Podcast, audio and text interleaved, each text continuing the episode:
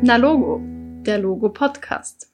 Hallo und herzlich willkommen zu Na Logo. Das ist die steirische Fachstelle für Jugendinformation und Kommunikation. Wir informieren Jugendliche von 12 bis 26 Jahren zu allen Themen, die für sie von Relevanz sind. Auf unserem Podcast sprechen wir in regelmäßigen Abständen über aktuelle Themen aus dem Jugendbereich. Mein Name ist Anna, ich bin Jugendinformationsberaterin im Logo und werde euch durch die heutige Episode begleiten. Du möchtest mehr über uns und unsere Angebote erfahren, dann besuch uns doch einfach einmal auf unserer Website www.logo.at oder auf Social Media. Derzeit sind wir auf Facebook, Instagram, TikTok und Snapchat aktiv. Natürlich freuen wir uns auch darüber, wenn ihr diesen Podcast abonniert. Unser heutiger Gast ist Janka vom Verein Hazissa, einer Fachstelle zur Prävention sexualisierter Gewalt. Ich habe sie anlässlich des Internationalen Tages gegen Gewalt an Frauen zu uns eingeladen und möchte Sie an dieser Stelle mal herzlich willkommen heißen bei uns im Podcast. Ja, hallo liebe Anna, vielen Dank für die Einladung. Als Einstiegsfrage, wie bereits angekündigt, wir sprechen heute rund ums Thema Gewalt. Was ist überhaupt Gewalt und welche Formen von Gewalt gibt es? Ja, es gibt unterschiedliche Formen von Gewalt. Ähm, man könnte es in drei großen Kategorien zusammenfassen. Die psychologische Gewalt, die körperliche Gewalt und die sexuelle oder sexualisierte Gewalt. Ähm, die psychologische Gewalt ist eine Form von Gewalt, die meistens sehr subtil ausgeübt wird. Das heißt, darunter fallen Manipulationen, Unterdrückung. Ähm, dazu zählt auch, wenn man den Partner oder die Partnerin kontrolliert in einer Beziehung oder wenn man zum Beispiel Mobbing betreibt oder Stalking. Ähm, diese Form von Gewalt löst bei den Betroffenen meistens große Verunsicherung aus. Das heißt, mm, ihr Selbstwert wird gemindert, sie werden selbst, ähm, also in, ihrer, in ihrem Selbstwert geschwächt. Und es gibt natürlich auch unterschiedliche Auswirkungen, die dadurch auftreten können, aber häufig ähm, fühlen die Betroffenen sich dann auch schuldig. Sie bekommen das Gefühl, dass es ähm, auch ihre Schuld sein könnte. Und deswegen ist das natürlich auch eine sehr massive Form von Gewalt. Dann gibt es noch die körperliche Gewalt, die wird meistens am leichtesten erkannt, weil es direkte Gewalthandlungen an einer Person sind. Ähm, körperliche Gewalt kann auch mit Gegenständen oder Flüssigkeiten ähm, durchgeführt werden. Und dann gibt es noch die sexuelle oder die sexualisierte Gewalt. Ähm, die wird meistens ähm, von wirklich nahen Bekannten oder Partnern ausgeübt. Das heißt, alle diese Formen von Gewalt können natürlich auch in Familien passieren. Meistens erlebt man Gewalt wirklich im nahen sozialen Umfeld. Das heißt, häufig auch in Paarbeziehungen oder in sehr ähm, in, bei Jugendlichen in Peer Groups. Die psychologische und die sexuelle Gewalt können auch übers Internet ausgeübt werden. Das heißt, psychologische Gewalt im Internet wäre zum Beispiel Cybermobbing oder ähm, sexuelle Gewalt, das Verschicken von ungewünschten Nacktbildern oder das Verbreiten von Nacktbildern von anderen Personen oder Videos oder Nachrichten. Generell passiert es auch, dass man ähm, durch Mobbing dann von sozialen Gemeinschaften ausgeschlossen wird, zum Beispiel aus Klassengemeinschaften oder ähnliches. Wie wir gehört haben, ist Gewalt ein sehr, sehr breiter Begriff, wie du bereits erwähnt hast. Gibt es unterschiedliche Formen von Gewalt? Wo passiert denn Gewalt am häufigsten? Also Gewalt passiert allermeistens im nahen sozialen Umfeld. Also eben, wie ich vorher schon kurz erwähnt habe, in Beziehungen zum Beispiel, aber auch in Klassengemeinschaften, durch Freunde oder Bekannte. Ähm, da gibt's natürlich auch Vorfälle von Gewalt in der Familie. Das heißt, das ist natürlich auch ein sehr großer Themenbereich der aber gerade im Jugendalter eher abnimmt, wo dann wirklich die Peer Group, das soziale Umfeld überwiegend ähm, sozusagen an der Tat beteiligt ist. Weil du angesprochen hast, dass meistens ein Näheverhältnis zwischen den Personen, wo Gewalt passiert, ähm, herrscht, also entweder in der Familie oder in der Beziehung. Wann fängt Gewalt an? Was unterscheidet zum Beispiel einen normalen Streit zwischen Gewalt? Verschwimmt da die Grenze oder gibt es da ganz klare Abgrenzungen? Also das ist ganz klar, dass da die Grenze verschwimmt.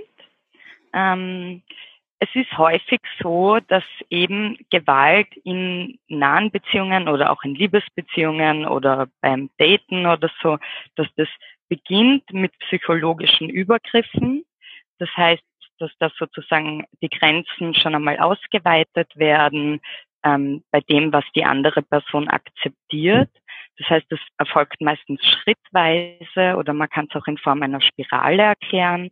Das heißt, dass meistens mit psychologischer Gewalt begonnen wird und das, wenn das dann weiter eskaliert, das kann sich dann eben auch in körperlicher oder sexueller Gewalt ähm, ausdrücken, dass diese Eskalation eben vorangeschritten ist.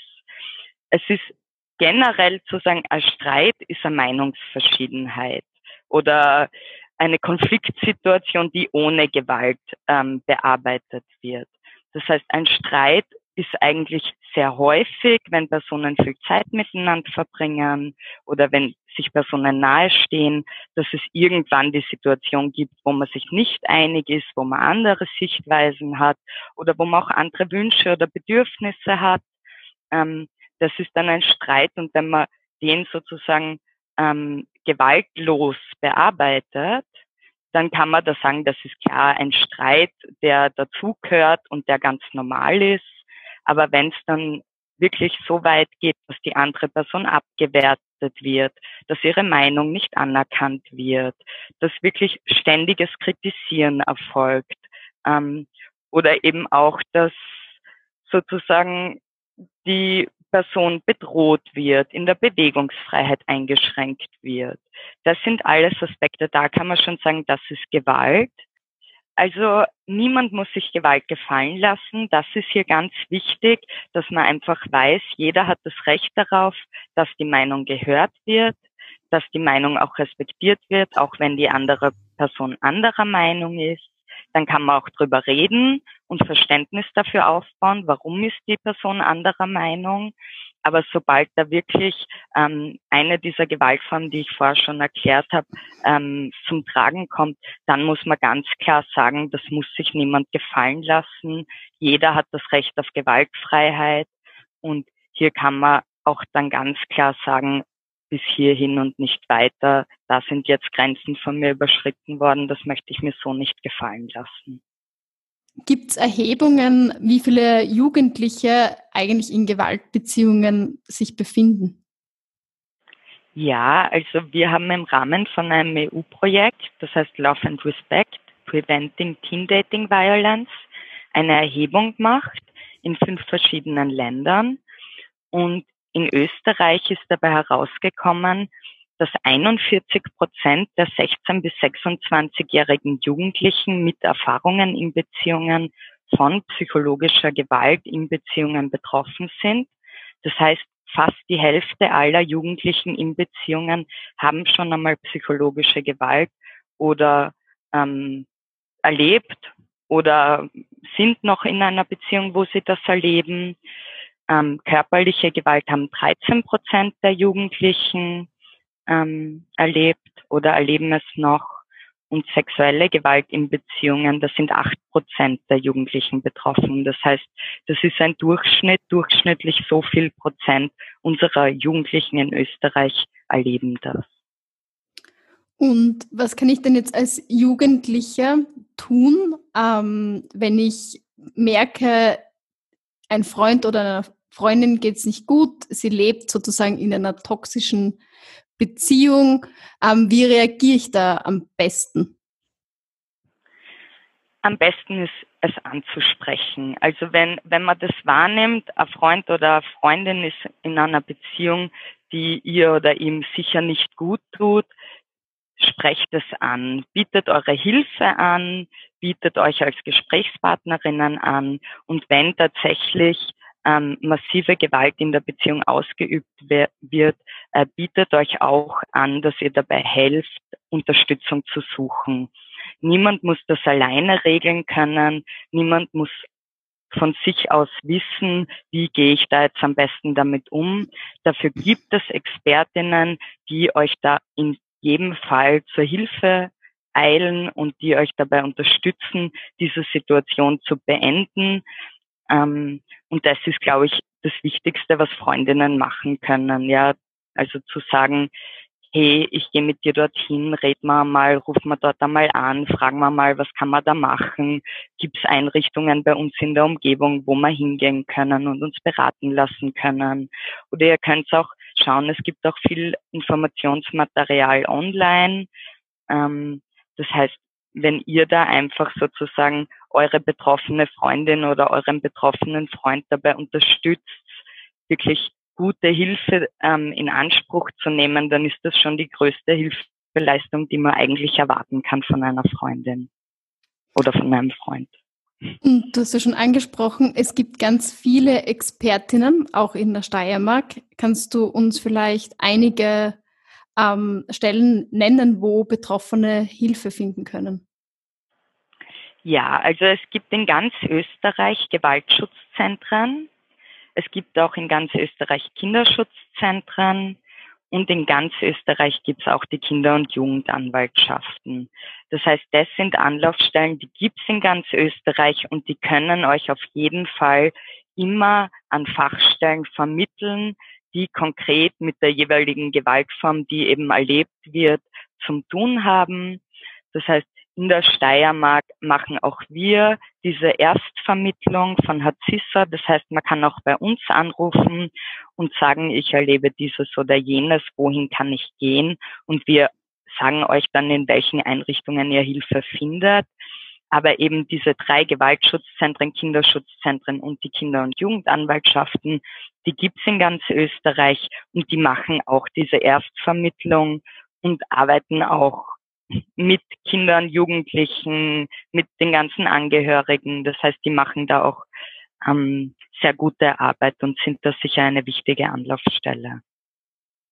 Ich werde wie immer alle relevanten Links und Informationen, die du uns weitergegeben hast, in unseren Show Notes auch verlinken, damit ihr das eben auch nachlesen könnt. Wir sind an dieser Stelle bereits am Ende unseres Podcasts angelangt. Ich sage dir, liebe Janka, danke fürs Dasein. Ja, vielen Dank für die Einladung.